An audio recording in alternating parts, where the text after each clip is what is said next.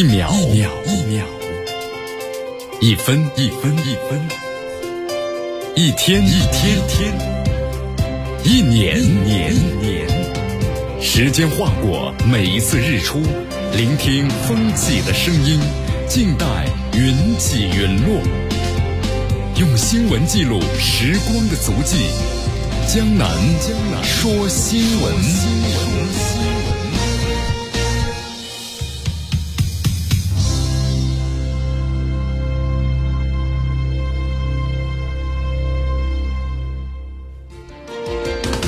这里是江南为大家所带来的江南说新闻，据锁定 FM 九十六点七绵阳广播电视台新闻广播。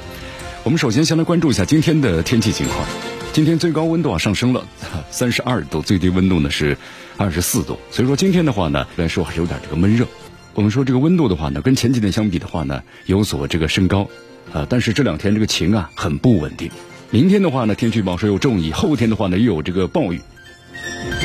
所以说希望大家呢特别的注意。今天的空气指数呢不错，优十六。今天总体情况呢是晴转小雨。我们来关注一下今天江南说新闻的主要节目内容。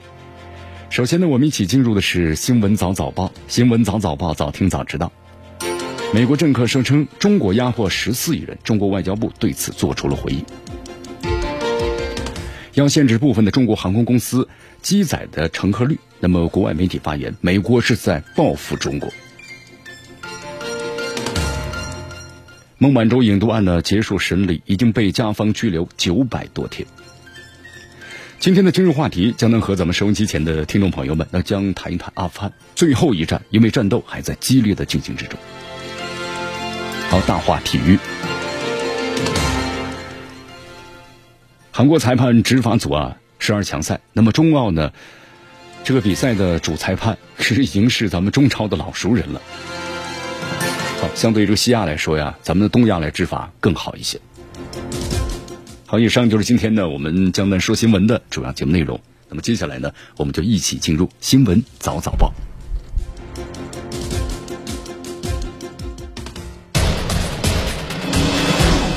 时政要闻，大事汇集，一样的新闻，不一样的观点。新闻早早报。新闻早早报，早听早知道。一些时间呢，欢迎大家继续锁定和关注江南呢为大家所带来的绵阳广播电视台 FM 九十六点七新闻广播。我们先来关注一下，昨天咱们中国外交部例行记者会，华春莹主持，有记者提了这么一个问题。有记者提问呢，说这个美国前常驻的联合国代表黑利，众议院共和党的这个党员呢，就是华尔兹。啊，在十八号的时候呢，发表个联合署名文章，说妄称啊，说中国压迫了十四亿人，对数百万的维吾尔族的穆斯林啊实施了种族灭绝，就呼吁美国政府和企业抵制北京冬奥会。那么中方的话对此有何评论？其实听到这儿呢，作为咱们中国人呢，真是呵呵的，是不是？要多笑两声。你看这个华春莹表示，全世界都在聚焦阿富汗，而且为发生在那喀布尔。这个国际机场的混乱和悲惨感到呢非常的震惊和痛心的时候，这些美国的少数政客与现实中正在发生的事情，由美国一手造成的惨剧，看不着，对吧？你看这美国国务卿说嘛，哦，这离得太远了，离我们美国我们不太清楚，还继续打着所谓的民主人权的旗号，大肆散布呢奢华的谎言和谣言，这充分的就暴露出了美方相关政客的虚伪和丑陋。你看，他们妄称啊，十四亿中国人受到压迫。华春莹说：“我也是十四亿分之一，我的同事也是。那么在场的中国媒体记者们都属于十四亿人民。我们怎么没有受到任何的压迫呀？我们为什么觉得生活在中国特别的幸福、安全、自豪和骄傲呢？”那江南看到在这条新闻的下面众多网友们的评论：“我们的生活如此的美好。”你美国好好考虑一下自己吧。华春莹呢这样说道：“我再次的负责任的告诉美方这些政客，在中国新疆，包括一千一百多万的维吾尔族同胞在内的各族人民都在安居乐业，享受着前所未有的幸福、安全和安宁。这些美国人呢，拿着放大镜和显微镜去新疆，也找不出所谓的什么种族灭绝和反人类罪的证据。那么相反，看着美国证据是一大把。历史上，美国对土著的居民的搞种族灭绝，对少数的族裔呢搞种族歧视。”消极的抗议造成了六十多万的美国人死死亡。美国在世界多国呀搞了个颠覆的破坏，粗暴的干涉了他国的内政，甚至以民权来以幌子发动战争，造成了成千上万人的伤亡，数千万人的家破人亡、流离失所。那么最新的例证就是阿富汗。哎呀，所以说你看，江南想对这美国说呀，这全世界的人民，这这就是不闭上眼睛都看得到啊。这美国犯下的一桩桩的种族灭绝和反人类罪，这美国才是这个世界上对民主和人权最大的威胁。所以说，美国个别的政客呀，不要再亵渎神圣的奥林匹克精神了，也不要再为个人的政治撕裂，包括美国运动员在内的各国运动员的利益，还有国际奥林匹克事业去损害他们了。我们说，现在这个美国呀，它国内矛盾呢非常的突出。你看，这个美国，它正在走向这个衰落。我们说这个衰落呀，不是一天两天，我们说就能够看到这个效果的。但是呢，你从美国所作所为就能够感受得出来。你看这个美国从这个阿富汗的仓促的撤军、狼狈的撤军，就看出这个美国那么急于从这个烂摊子当中啊，拔出自己的深陷于其中的这双脚了。要不然你会不会如此的仓促？那么这都是美国走向衰落的一些表征。当然，我们说了，这美国毕竟是成为世界超级大国这么几十年，瘦死的骆驼呢是比马大。但是我们说了，这美国现在国内矛盾呢也相当的突出啊。这个国家呢，我们说它的体制有很大的一些这个问题。你看，在这个和越是和平的时期，如果他没有一个假想敌的话，他国内矛盾也就爆发出来了。拜登在上任之后，他能够弥补共和党和民主党之间裂痕吗？没办法，他就继续执行的特朗普的政策，干什么呀？那么甩锅于这个中国，抹黑于中国，因为这是对于他们的两党来说呀，那么一致的目标。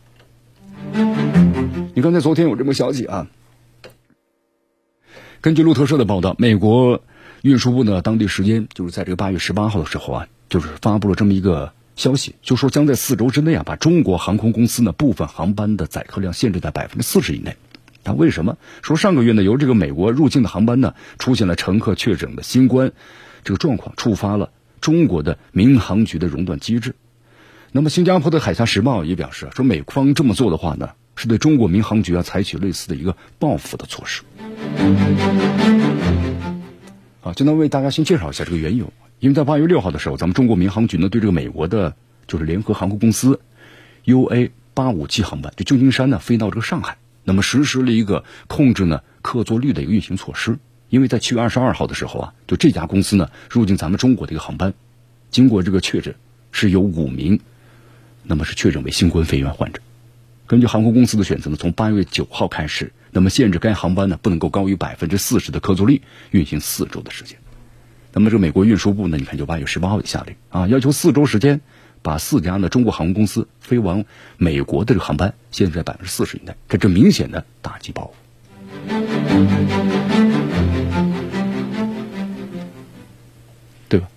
你看，这种美国呢，把这样的一种对新冠疫情的一种严格的管控，当做又是一种政治行为。就像这个，你你这你说美国驱逐俄罗斯的外交官，外外俄罗斯要要对对你实行对等的制裁，也要把你驱逐。但是我们说了，这个新冠疫情可不是一种政治事件呢。但是美国政府，你看又把一个很普通的我们说新冠疫情的管控，又当做政治事件来了。那么中国航空公司对美国航空公司确诊之后的一个正常的限制，然后他要进行这个反制。那么对中国呢，要求是四家航空公司对美国的，那么也实行呢要求限制载客率。好，华春，咱们中国外交部华春莹这样说到嘛，其实这一措施啊，对于中外的所有的公司，那么都是一视同仁的、公开公平的。那么现在呢，就说由于新冠疫情，在此之前的话呢，曾经发生过这样的事情，但是美国这样做就非常的不合理了。那么下一步呢？中方还是要继续做好包括熔断在内的，我们说了各项疫情的防控措施，最大限度的防止疫情的传播，啊，这是最主要的。哎呀，想想这个美国呀，用一位西方的这个评论家的话说，真是像这个什么呢？有点绝望的感觉了。从各个方面对中国呢进行打压。你看特朗普时期的话呢，极限施压有效果吗？有一定的效果，但是对美国自己来说的损失也相当的大。因为现在呢，我们说是多边贸易，你中有我，我中有你，所以这是特朗普为什么要实行单边贸易？他的单边贸易啊，他能够更好的去打压或制裁的某一个他所看不上眼的这个国家。但是非常的可惜啊，全球贸易一一体化，那么共同多边的发展，这是全球我们说的这个发展的潮流。如果你美国要是违背这个趋势去做的话，那必将被这个时代呢所淘汰。你看孟晚舟事件呢，咱们中国外交部也说嘛，这个典型的政治事件，对中国的发展的公司，那么进行采用行政手段进行打压。啊，最新的消息，华为公司副董事长、首席财务官的孟晚舟引渡案呢，在八月十八号，就是加拿大的温哥华，全部呢结束了这个审理。呃，法官呢没有是立即宣判这个结果，同时法官的定语，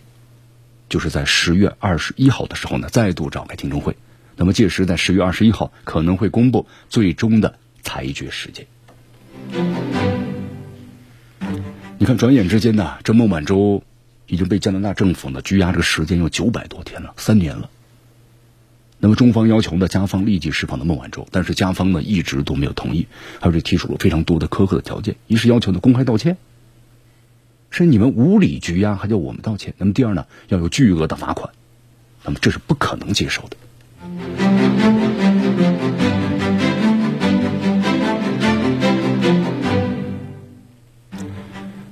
你看，在八月十六号的时候，咱们中国外交部发言人华春莹呢，在例行记者会上这样说道：“孟晚舟事件呢，就是一起呢彻头彻尾的政治事件，也敦促美方立即撤销对孟晚舟女士的逮捕和引渡的要求。那么，加方呢要纠正错误，释放孟晚舟女士，同时让她尽快平安的回到祖国。”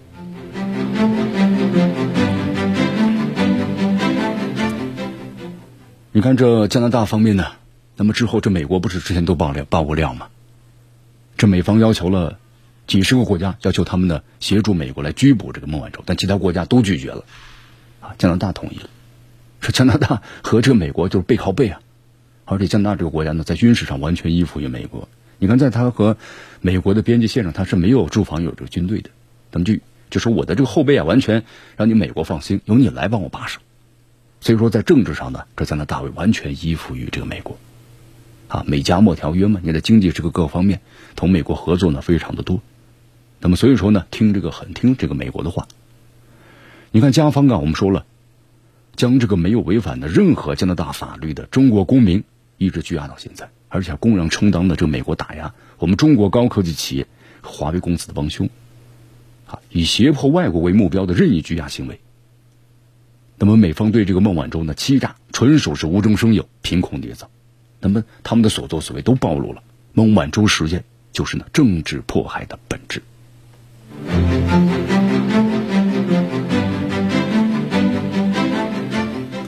突然想起了，在这个二零一九年啊，咱们中国香港地区的黑暴事件。那么背后的话，我们说就有很多的这个境外的势力。你看，昨天这个大公文汇呢，全媒体报道。十二港人偷渡案被告之一李宇轩，以及呢另外一名身份呢为这个法律助理的陈子华，在八月十九号的时候，香港高院就承认他们是串谋的勾结外国或境外的势力，危害国家安全罪。那么黎智英呢及其助手马克西蒙是整个事件的幕后主使和出资人，那么也是呢最高级别的指挥者。你看到现在为止，在这个背后的话呢，我们说以前都是分析和猜测。因为我们看到了很多，包括一些西方人，包括有些这个美国人，包括这些呢，我们说反港乱中的分子，那么不断和这些西方人士呢在不断的接触，那么获得资金的这个支持。你看现在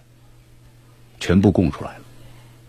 那么控方的案情指出啊，这个被告陈子华呢向黎智英寻求呢金钱的援助，同时在世界各地呢发表了文章，以寻求啊外国对香港特别行政区或者中华人民共和国呢施加政治压力。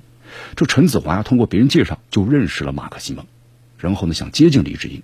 黎智英和西蒙的话呢都非常积极的支持他的国际宣传活动，他们正计划派人进行，那么陈子华就把这个消息啊传给了被告李宇轩，李宇轩的同意和其他积极分子来一起组织呢这一场运动。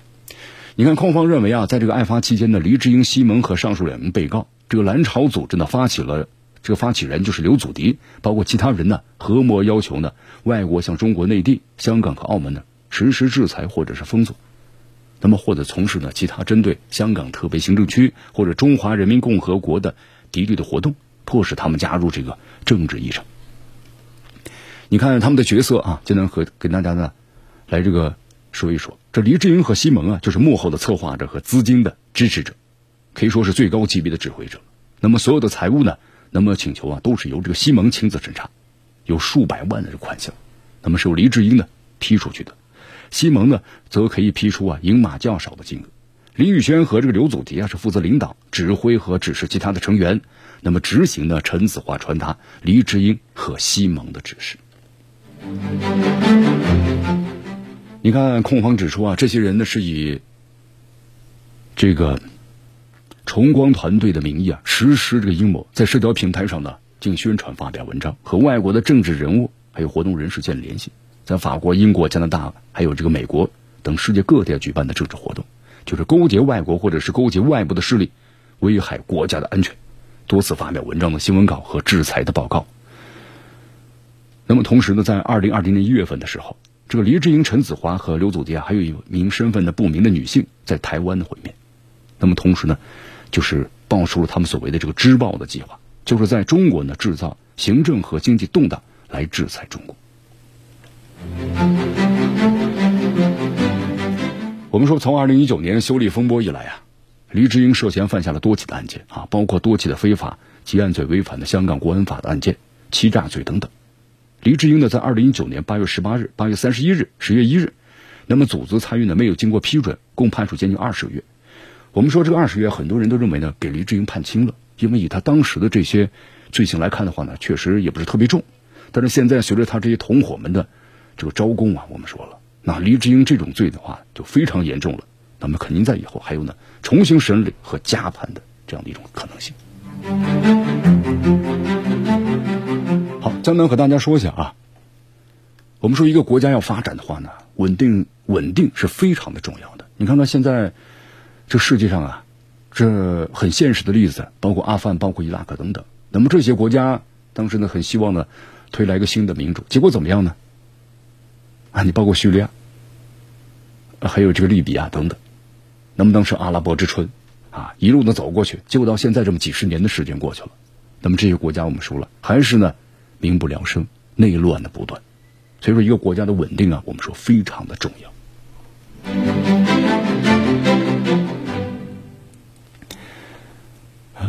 你看像立陶宛啊，咱们中国最近的话呢，对立陶宛实施了这个反制裁。我们说立陶宛的话，最近和中国走得很远，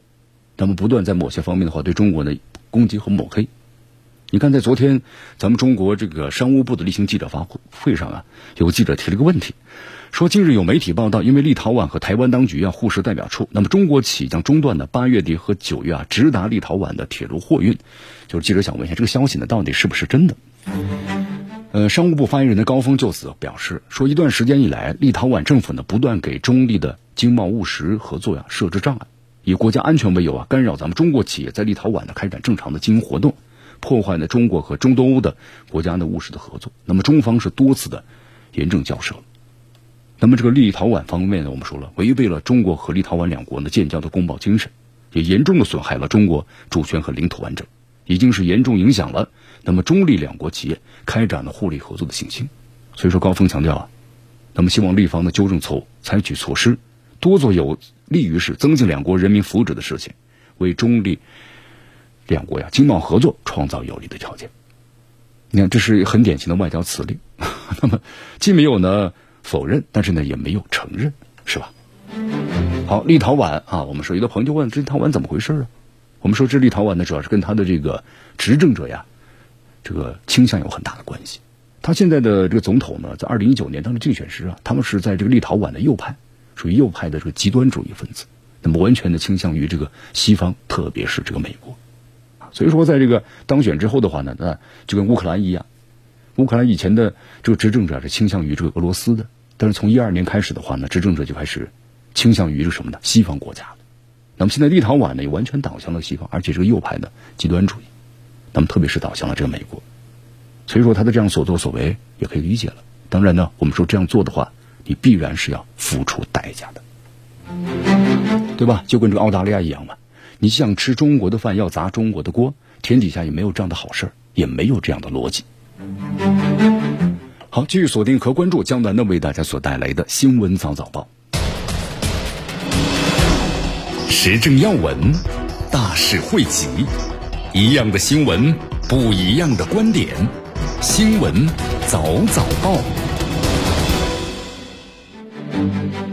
新闻早早报，早听早知道。下时间呢，欢迎大家继续锁定和关注江南呢为大家所带来的绵阳广播电视台 FM 九十六点七新闻广播。我们再来关注一下阿富汗的这个局势啊，在昨天，这个塔利班呢就宣布正式成立阿富汗伊斯兰酋长国，并且公布了国旗的样式。在昨天呢，你看这塔利班的发言人就是扎比乌拉·莫罕希德，他的推特呢这样写道：“他说这个塔利班呢宣布成立一个新的国家，就是阿富汗伊斯兰酋长国。”莫贾莫希德的话呢，在推特的下文还配备了新的国旗的样式。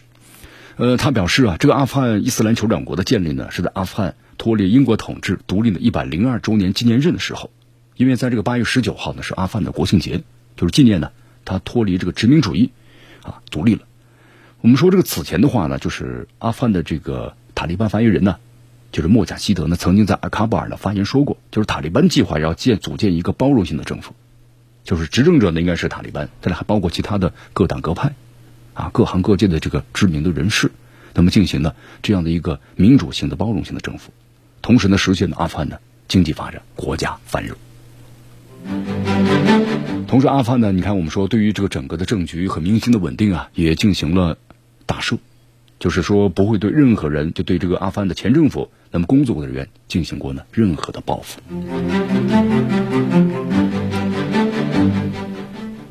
好，你看关于这个阿富汗的整个的局势啊，咱们中国外交部发言人华春莹在昨天的回答记者问题上也谈到这个问题啊，因为记者也询问了阿富汗塔利班进入这个喀布尔之后呢，中方是不是和塔利班保持联系？那么中方在何种条件下会承认阿富汗的政府为？这个就是现在塔利班的政府呀，是合法政府，那么是不是会特别要求他在保障妇女权利方面比二十年前执政更好啊？华春莹也谈了这方的问题，就中方呢充分的尊重阿富汗的国家主权，包括国内各派的我们说这种意愿的基础上，那么同阿富汗的塔利班包括各派啊保持沟通和联系，因为最近这个一段时间呢，我们说阿富汗的局势变化呢非常大，那么塔利班的话呢，现在已经是基本上啊掌控了这阿富汗的全国了。同时，阿富汗塔利班的领导人、发言人多次沟通呢，也在不同的渠道呢表示，就是阿富汗的塔利班要解决人民面临的问题，满足人民的愿望，同时呢，也要构建的一个包容的伊斯兰政府，就是表示啊，阿富汗塔利班呢致力于是人人平等，那么消除歧视。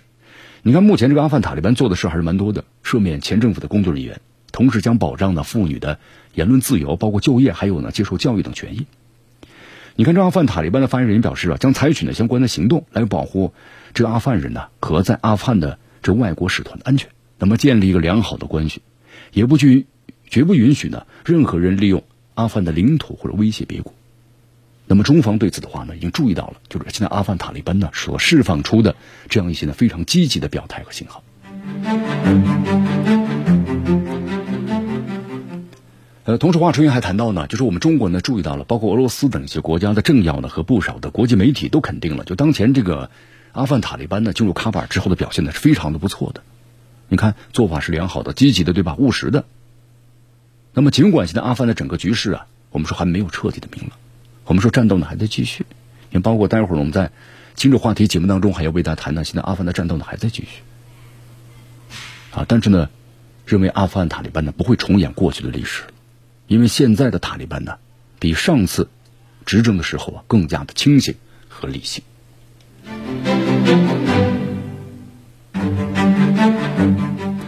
华春莹呢还谈到，他说呢，我注意到有些人反复的强调他们对阿富汗塔利班的不信任。那么我想说的是，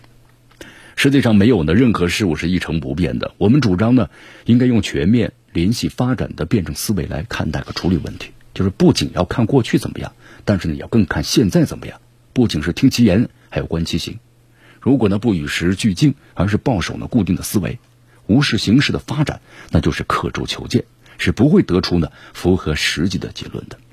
其实，在事实上啊，阿富汗局势的我们说了急剧的演变呢，也表明了外界，因为以往的话对阿富汗的整个局势啊缺乏一个客观的判断。你看之前的很多的言论就说了，这塔利班就是要占领喀巴尔的话，至少半年以后了。但是现在呢，你看就这么短短的十来天的时间。所以说，对阿富汗的整个民意啊，我们说阿富汗县政府的话，你缺少民意的支持，把握都不准。那么这方面，西方某些国家呢，应该是汲取教训。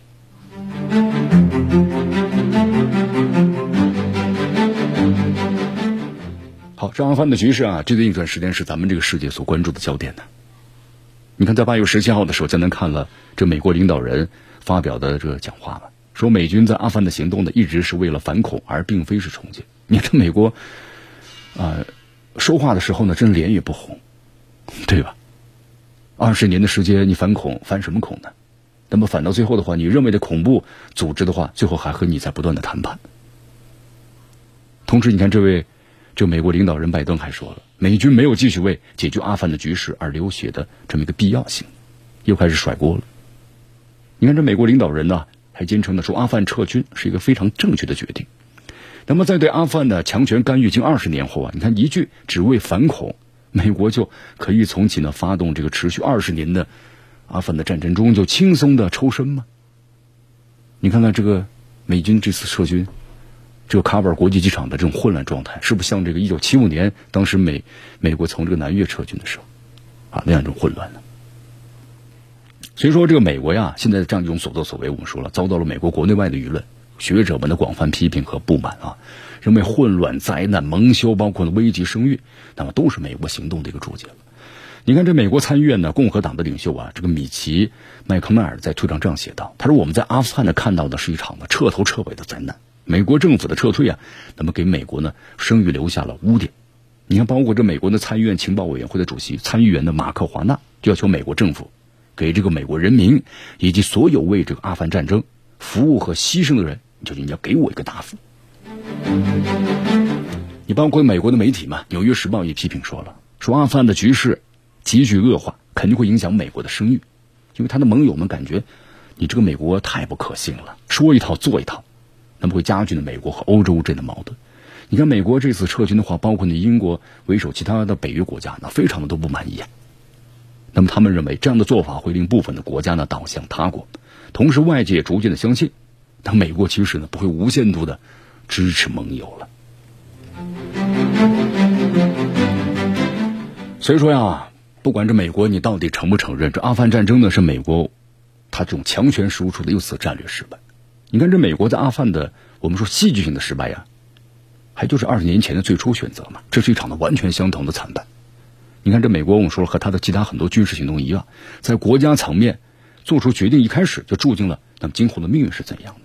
你看看这美国在中东地区的军事干预史，美军所到之处，那么都是动荡分裂、家破人亡，那么最后留下一个千疮百孔的烂摊子。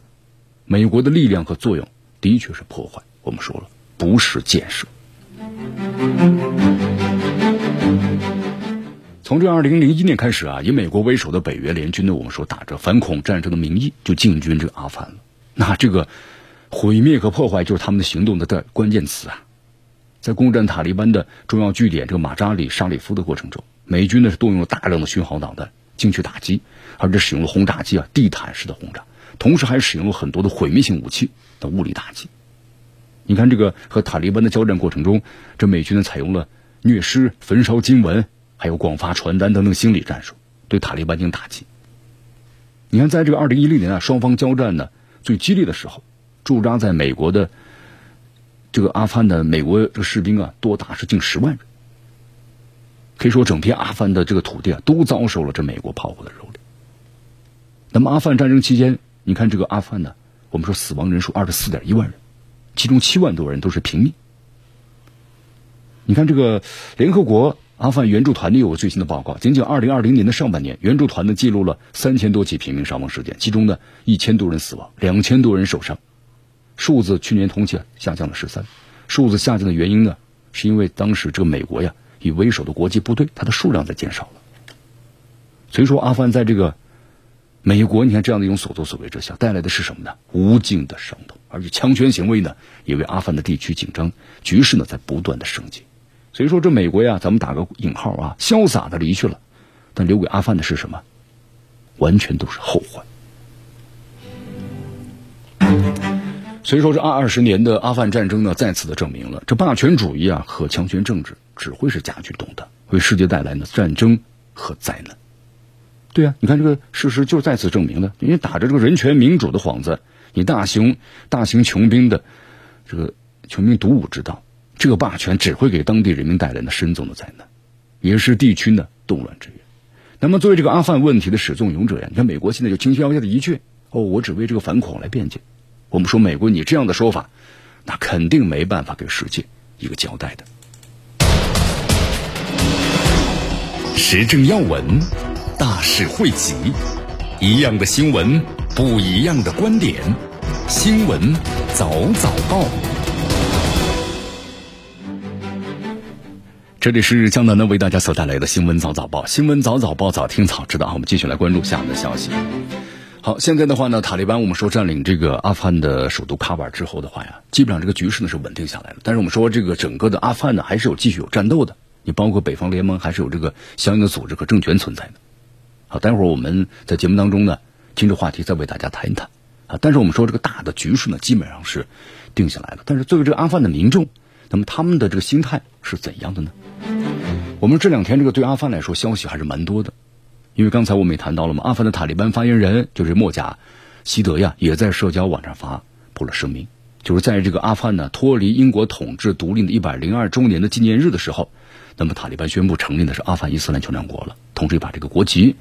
啊也发布出来了。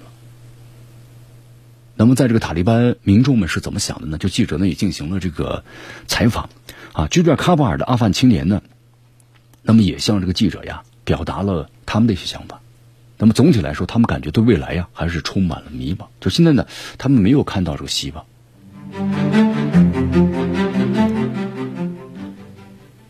同时，我们说，咱们中国呢也有不少人在这个喀布尔有工作的，对吧？也有这个生活的还有做生意的，非常非常多。你看，目前呢依然在这个喀布尔的咱们中国人王斌啊，他说这现在这个形势啊变换的非常快，感到呢还是不是特别安。王斌呢现在在当地从事呢人道主义的救治工作，在当地居住一年了。在今年八月三号的时候呢，阿富汗代理国防部长啊，就是比斯米拉，在喀布尔的住所附近遭到了炸弹的袭击。王斌和同事当时呢就。只好呢躲在这个地下室，整夜都不敢睡啊。那么这次塔利班呢已经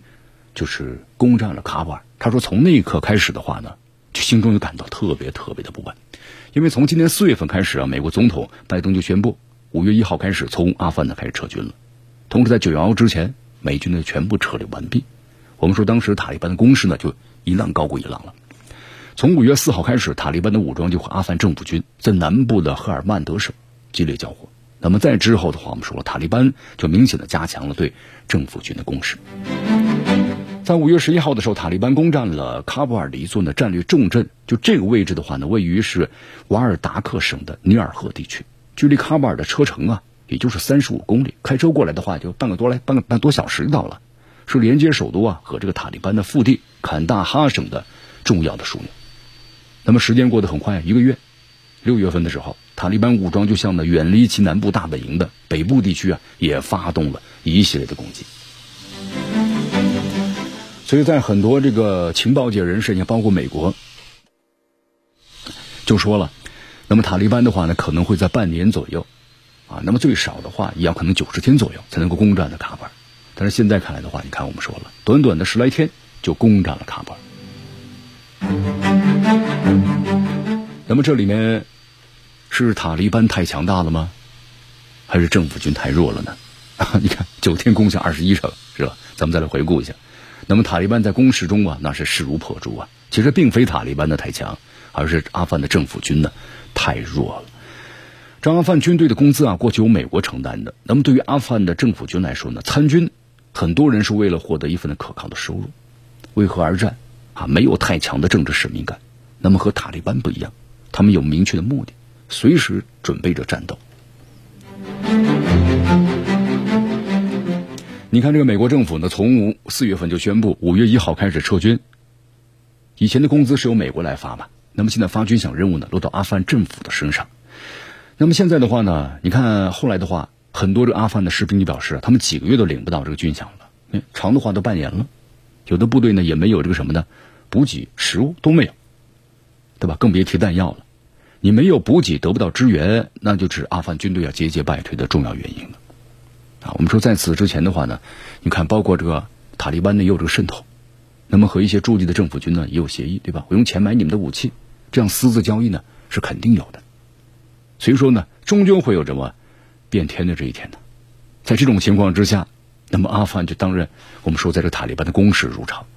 啊。外界预测呢，你毕竟三十万的政府军呢，塔利班才七点五万人，但结果怎么样呢？这七点五万人，我们说了，硬是哈哈，硬是在这个短短的十多天时间里头，那么就打进了这个喀布尔。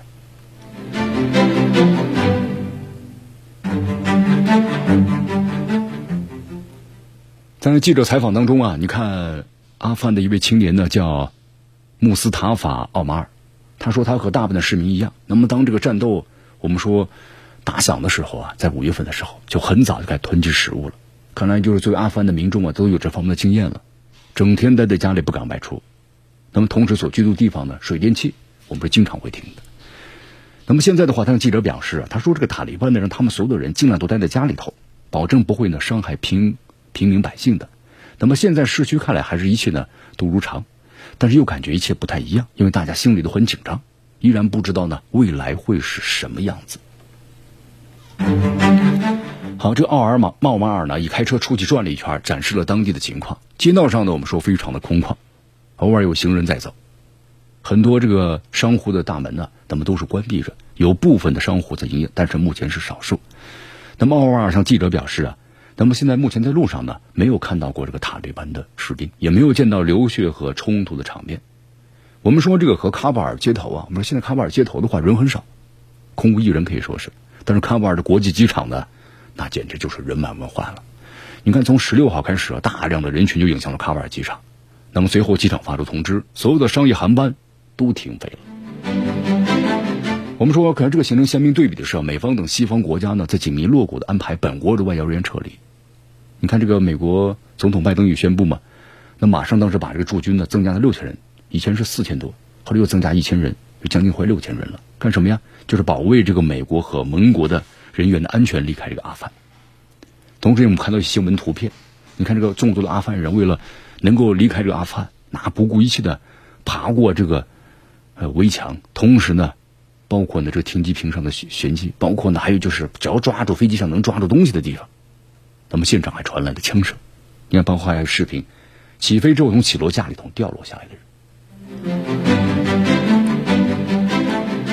这美国以反恐的名义发动了阿富汗战争，二十年的时间呢，十多万的阿富汗平民在美军和其盟友的枪炮下伤亡，一百多万人呢流离失所。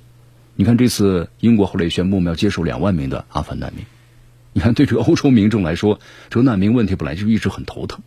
啊，当地的民众呢？你看，民粹主义在不断的增强。为什么呀？他们认为这外来的民众，那么抢夺了他们的这个工作岗位，对他们生活也都很大的影响。所以说，对于这个难民的问题啊，那么对于这个西方国家来说呢，是个很头疼的问题。所以说，现在这个阿富汗呢，我们说被美国像甩包袱一样就甩掉了。那么，阿富汗的未来何去何从呢？我们说，现在的塔利班呢，和以前塔利班确实不一样了，对吧？你看，这次塔利班进入喀布尔之后呢？也发布了很多的安民告示，要求呢塔利班的武装士兵们不能够进入到平民的这个私宅当中，那么进行抢劫，否则话就严处。同时呢，也发布了包括呢，就是说为为这个外国势力或者为前政府工作过的人员不会遭到报复。私营媒体啊，你可以呢继续自由的工作，同时承诺的会在伊斯兰教法体系之下保障呢女性的权利等等等等。你包括刚才我们所谈到的。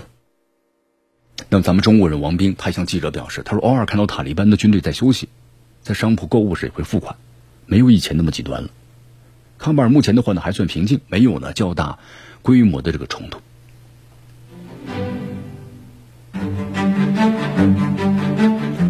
好，目前来看的话呢，我们说这个塔利班呢有可能会保留呢大部分比较保守的社会措施和政治措施。啊，对于这个阿富汗呢，我们说这是一个长期经过战乱的国家。而且对于塔利班呢，它是一个相对来说比较保守教义的政治团体。那么他们的政策当中肯定有很多是比较保守的。所以在未来呢，关于妇女儿童权益保护还好少数族裔权益保护方面的问题，可能呢会越来越突出。但是现在呢，我们说如今的塔利班和二十年前呢确实有所不太一样了啊。但是有一点呢，就是不管这个未来怎么样，那么现在呢，必须先把内部呢安定好。从现在塔利班的这个承诺来看呢，他们是愿意朝着呢让社会呢迅速稳定的发展方向去的，因为现在他们毕竟呢是掌权了，你包括世界各国嘛，包括联合国都在呼吁就阿富汗各方呢要克制，同时呢确保在阿富汗人员的生命和财产的安全。所以说呀，你要包括阿富汗的民众，他们也在都在等待这个结果。那么当地民众最期盼的就是什么呢？稳定。他们都希望呢，和平移交权力之后啊，能够给阿富汗带来和平的新面貌。好，以上就是今天的我们新闻早早报的全部内容啊。那么接下来呢，大家请跟随江南一起进入咱们的今日话题。今日话题离不开阿富汗。阿富汗现在呢，我们说了，塔利班政权呢已经开始已经成立了，但是呢，我们说执掌全国了吗？还没有。那么今天咱们谈一谈阿富汗的最后一战，战斗呢还在激烈的进行当中。